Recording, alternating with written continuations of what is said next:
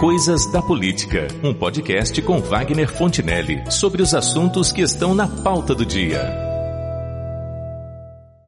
Haverá solução para os problemas éticos que afetam a atividade política e a administração pública no Brasil?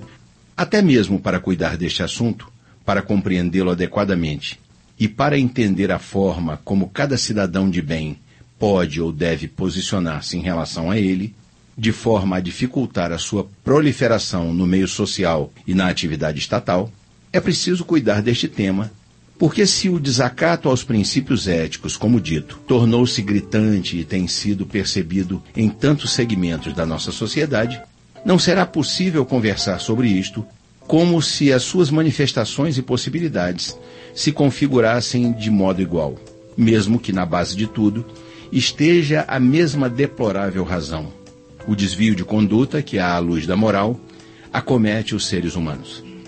Para uma melhor compreensão deste raciocínio, tal como posto nestas palavras iniciais, podemos fazer uma comparação, embora tosca, porque as questões éticas, por vezes, exigem e possibilitam uma análise menos técnica e mais sutil. Um criminoso é sempre um criminoso. Mas se os crimes são diversos e podem ser praticados por diferentes meios e formas, do mesmo modo, a ética é sempre a ética, mas também é possível agir em desacordo com os seus ditames por diferentes razões e motivações. E para conversar conosco acerca deste tema, um estudioso e profundo conhecedor desta matéria, filósofo, graduado, mestre e doutor pela Universidade Federal do Rio de Janeiro, Júlio César Ramos Esteves, que também é possuidor de um doutorado sanduíche na Wilhelm Universität Münster, na Alemanha, e pós-doutorado na Michigan State University, nos Estados Unidos. Além de ser pesquisador e docente dos cursos de graduação e do programa de pós-graduação em Cognição e Linguagem da Universidade Estadual do Norte Fluminense Darcy Ribeiro, UENF.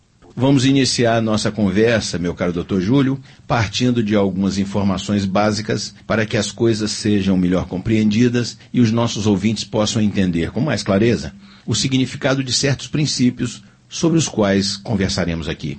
Há quem considere ética e moral como palavras de significado semelhante.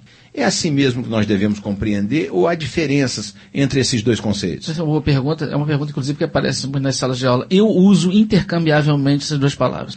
Sim, Se pode você ser quiser, usado você... sem equívoco, eu posso usar uma, uma coisa significando a outra pode, Você pode dizer que a ética trata dos problemas morais, se você quiser fazer essa distinção. A ética é uma, uma, uma disciplina da filosofia que trata de problemas morais. Mas problemas éticos também não tem. Eu uso intercambiavelmente. Então está tá, tá esclarecido, e diante do seu esclarecimento, eu volto ao que eu ia lhe perguntar anteriormente. Sim.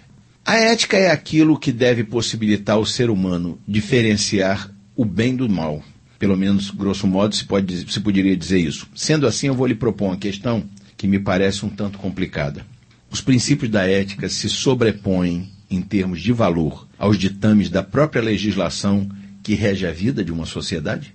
Essa é a relação entre ética e política. É, entre os gregos, havia uma harmonia entre essas duas esferas. Né? Aristóteles, por exemplo, ele escreve uma ética, que é um livro sobre o que é o bom para o ser humano, e a política, como uma consequência disso, qual é o tipo de organização soci sociopolítica que deve promover isso que é o melhor para um, homem. Então havia uma harmonia. Em, Maquia, em Maquiavel, há um rompimento disso. Não, a política não tem nada a ver com ética. A política é a arte de conquistar o poder e manter o poder. De todo modo, na, moder, na modernidade também, na contemporaneidade, aquela harmonia que havia entre ética e política já não existe mais. Pode haver, elas são heterogêneas e pode haver um conflito. Pode ser que, que, que eu esteja vivendo num estado injusto. É bem esse o tema da nossa, da, uhum. da nossa conversa de hoje, que é exatamente é. a desimportância que parece estar havendo para quem está, vamos dizer assim, na atividade política e administrativa das coisas públicas em relação aos valores, da, aos princípios da ética. Pois muito bem, meu caro professor Júlio. Em nosso país, só se pode punir alguém pela violação de certas condutas condizentes com a boa ética, se isto coincidir com a prática de algum delito tipificado em nossa legislação penal, exceto por alguma espécie de sanção ou censura moral. Mas diante disto, eu quero lhe perguntar o seguinte: sanção moral incomoda a quem não se importa com os valores éticos? O ideal, idealmente, o ordenamento político jurídico, as leis, elas deveriam se pautar o mais possível pela ética, mas não é o que acontece na vida real. Na vida real a gente tem condutas que são juridicamente é, permitidas, mas que seriam imorais. É aquilo, a gente distingue isso quando fala isso pode ser legal, mas é imoral. Né? É permitido, mas a, pelo direito, mas a, a moral não, não sancionaria. Uma pessoa que tem essa insensibilidade a princípios éticos, de nada adianta a condenação dirigir críticas, juízos, ela é refratária. Ou seja, é de muito pouca eficácia nenhuma, essa censura ou em, moral. em alguns casos nenhuma. Os políticos representam exatamente isso, não é? Eles são E é lá que nós vamos chegar. É, eles são o exemplo mais evidente disso. Embora esse é um problema do nosso país, a coisa está descendo, não é? Exatamente, os maus exemplos vêm de cima. É, é, isso é corrupção moral que nós estamos passando. É, não é só a corrupção no sentido material, não. não. corrupção não. moral é, mesmo. Moral. As pessoas estão corrompidas moralmente. É. Né? Professor Júlio, não lhe parece incrível a indiferença, pelo menos aparente, dos políticos, administradores públicos e empresários quando apanhados em esquemas de corrupção e desvio de recursos públicos? Eles agem como se aquilo não fosse com eles, mesmo diante das provas mais contundentes, sob a sua ótica. Isso decorre principalmente do quê? Da convicção da impunidade? Ou porque intimamente os seus valores sobre o bem e o mal são realmente deturpados? É bem complexo isso. Bom, o que nós temos então é a banalização da coisa, não é?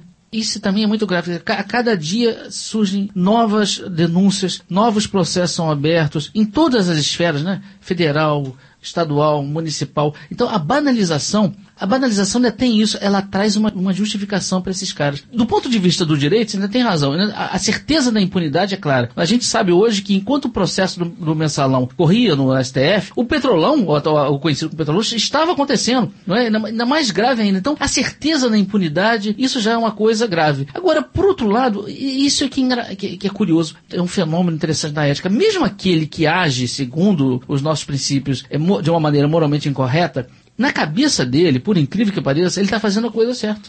E, então, esses políticos que são flagrados dizem: olha, eu não inventei isso. Se eu não fizer, alguém vai fazer no meu lugar. Entende? Então, eles têm. É engraçado que. Isso Kant falou, você, mesmo violando a ética, você paga um tributo a ela. Na, na sua cabecinha, é o que faria todo mundo se estivesse no meu lugar. Eu não estou fazendo nada de errado. Nada de errado. Nem sei porque é o que faria todo mundo. Isto seria o equivalente à pessoa que diz o seguinte: eu não estou fazendo mais do que os outros estão fazendo. Nada diferente. Dizer, esta é uma desculpa que as pessoas, de que as pessoas se valem com muita frequência. Os, os corruptos, uhum. os safados, Isso. os desonestos, aquelas pessoas que violam os princípios mais elementares da ética é. no exercício de uma função onde deveriam primar Pública. pela uhum. conduta ética. Uhum. E diz o seguinte: eu estou fazendo o que os outros já fizeram. É, exatamente. Não é isso? Como se um, um, crime justificasse o outro. Chegamos a esse é, ponto. Chegamos ao ponto de que a justificativa é. para um crime é que outros já cometeram o mesmo crime. Olha, é, é, muito grave a nossa situação, sabe? Muito grave. Porque se é assim. Ainda tem isso, quer dizer, a, a, aquele divórcio entre ética e política. Você pode ter na atividade política vi, visando fins moralmente corretos, moralmente desejáveis. Então, falar da, da justiça social, terminar com a, com a, miséria, parece ser um, um, bom princípio. Só que, em nome desse princípio, você faz o diabo. Pior é isso, é usar a ética exatamente como disse o Renan Calheiros, não como um fim, mas como um meio. Um meio de se manter no poder. Aí a desgraça é total. Porque aí o que acontece é o seguinte, se, esse, se essa justificativa pudesse, fosse válida, Qualquer administrador que cometeu um desvio nos recursos que ele está gerindo, ele poderia dizer, mas espere, o propósito disso foi alimentar Isso. minha família. Isso. Foi, Ah, é. foi dar umas férias mais, É. mais decentes para os meus filhos. É. Quer dizer, o sujeito aí entra com esse tipo de argumento, quer dizer, eu fiz por um bom propósito. É. Existe uma máxima no serviço público que diz o seguinte, na área privada, você pode fazer tudo aquilo que não tiver proibido. Uhum. Mas no setor público, você só pode fazer aquilo que estiver permitido. Permitido. Ou seja, não basta que eu tenha uma explicação que eu usei aquilo por uma causa boa, Não. para uma causa boa, para justificar ou para dar correção àquilo que É, eu fiz. é. Não é assim? É porque o, o- o que eles apelam é pro famoso princípio de que os fins justificam os meios. Se o fim é bom, justifica o meio. Mas isso, isso, isso não é verdade. Se o, se o meio não for bom, você não justifica o fim, entende? Claro, olha, você violar uma lei de responsabilidade fiscal, não há nada que justifique isso. Não há nada, porque você está lançando simplesmente insegurança jurídica É, eu- sobre todas as esferas, não é? Mas se é assim, aí como você diz, nós estamos em total segurança, porque É, porque aí você justifica o furto também. Stalin justificava a morte de tantas pessoas porque estava criando um novo homem. O- o- então, aí- É. Isso, vamos eliminar os que estão aí para criar um novo Isso, homem, né? isso, tá tudo Não é justificado. Hitler também justificou a extinção claro. de não sei quantas pessoas, milhões, 6 milhões, eh, é. sob a, sob a, a melhorando a humanidade. estava melhorando a É, humanidade, a qualidade do ser humano. Então, que fim mais nobre do que esse? é, tá Não é certo. verdade? O que é só interessante nisso é que mesmo nesses casos você vê, exige essa exigência de autojustificação. Aos olhos de, de quem comete uma imoralidade, tem que parecer de alguma maneira justificado e moral aquilo que está falando. Isso é interessante, né? O pior, o pior, o, o pior fascínora, na cabeça dele, ele está fazendo a coisa certa. E ele sempre vai ter uma justificativa. Eu tive uma infância dura, meu pai minha, minha mãe me abandonou, a sociedade não gosta de mim. Sempre, a pessoa sempre vai encontrar uma justificativa que está fazendo. Mas falando especificamente dos políticos, dos administradores públicos, opine sobre o seguinte: a sensação que o cidadão comum experimenta é a de que a falta de ética está disseminada em todos os poderes da República. Quem é que, pelo menos majoritariamente, deveria ser visto como fora desse rol? Algum poder ou instituição que o senhor pessoalmente, é, é uma questão de- aí de ponto de vista mesmo, pessoal, que o senhor pessoalmente diga, não, esse segmento aqui eu acho que está mais ou menos blindado ou protegido, ou que pode nos ajudar a alavancar esse processo de mudança? Existe algum, alguma. O senhor vê uma luz aí no fim do túnel? Olha, olha, institucionalmente falando, parece que está tudo dominado. Nós temos é, indivíduos se destacando, indivíduos na- nadando contra essa maré. A própria justiça está contaminada Parece, por essa. tá por essa- parece, não, está. Ela tem dado provas É. de que está. Agora, aparecem pessoas ou profissionais dentro desses segmentos que realmente parece que lutam contra essa, É, contra contra essa maré. E, e essa é a nossa esperança. Eu queria só falar uma, uma outra coisa aqui. Pois não. É, eu, não eu, eu não acho de jeito nenhum que o brasileiro seja, é, enquanto povo, moralmente pervertido. Eu- eu- e mesmo os políticos. O caso da, da- da falta de ética na política é o seguinte: as instituições são fracas. Porque se, se você der oportunidade, qualquer político vai roubar. Isso, é- existem escândalos na Alemanha também de corrupção, muito em, menor grau, em menor quantidade. Porque os alemães são melhores moralmente? Não é isso. É que as instituições são fortes. A punição vem. Não é? A lei é, se aplica. É- A impunidade contribui. Sim, Fortemente entendeu? Então você pra- vê que o pra- o problema não é que nós, nós sejamos de natureza pior, não, não é isso, não. As instituições é que são ruins. Sim, tem corrupção no Japão, nos Estados Sim, Unidos. e onde, e onde você, a ocasião faz o ladrão, não tem esse ditado? É verdade, entende? Então, não é que nós se- sejamos incorrigíveis por natureza, pela nossa história, pela... Sim, a história, a colonização portuguesa, isso ajuda também, certos vícios, né? O, chamado patrimonialismo, não é? O- quando você chega no, no Estado, estabeleceu. Você toma aquilo ali, aquela repartição... Passa a usar como um feudo. Como né? usar, é, gente vê isso claramente. Esse tipo de, de, de, de problema não, não quer dizer que nós estejamos fadados a isso, não. Eu acho que a gente pode dar a volta por cima. Agora, é um processo longo, não é? É um processo longo. E que, de aprendizado. exi- e que exige muita consciência e nenhum oba-oba. Porque esse é o problema. Às vezes você vê uma manifestação que deveria ser séria, contundente, expressiva, daí a pouco tem um grupo tocando pagode no meio da manifestação. Ah, é, isso, é horrível. é, isso é- isso isso é é- horrível. é, isso, é. isso é a própria falta de consciência daquilo que está fazendo. É, eu- né? isso, dizem que De Gaulle disse essa frase, ou se não disse, deveria ter dito, ce n'est pas un pays sérieux, não é um país sério, o Brasil não é um país sério, não é isso. Nós estamos passando por uma situação tão séria, tão séria, sei lá. Mas vamos lá. Nós estamos chegando ao final do nosso tempo, infelizmente, professor. Mas eu ainda quero lhe fazer eh, a seguinte pergunta. Sob sua análise, a política partidária e a administração das coisas públicas seriam as áreas em que os problemas relativos à violação dos princípios éticos se mostram mais agudos em nosso país? Ou o que se dá em relação a isto apenas aparece como mais intolerável porque envolve recursos do Estado que os arrecada de cada contribuinte cidadão? É. E isso ainda é um, é um adicional na coisa, né? Eles fazem tudo o que fazem, ainda por cima com dinheiro público.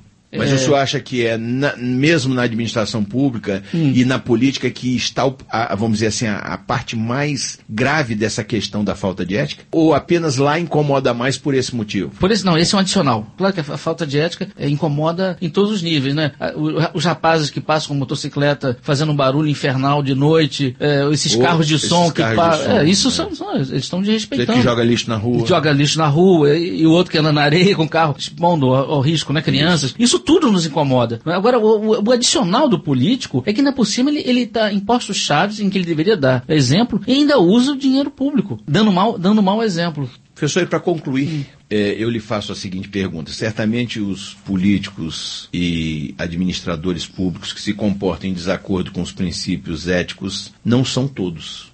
Mas tudo nos faz crer que sejam a maioria. É ingênuo esperar que essa situação se inverta em algum lugar do futuro e que os políticos e administradores públicos desonestos passem a fazer parte de uma minoria, pelo menos? Ah, sim, eu acho que eu, apesar de tudo, a longo prazo, talvez médio prazo, sou otimista, sim. Agora, como eu disse, os desonestos, eles podem continuar sendo desonestos, mas vão ter menos oportunidade de manifestar essa desonestidade. E se manifestarem, serão punidos. É isso que a gente pode esperar. Não é? A gente não pode esperar político santo, até porque a política, de certa maneira, é uma arte. Não santificada. Não santificada.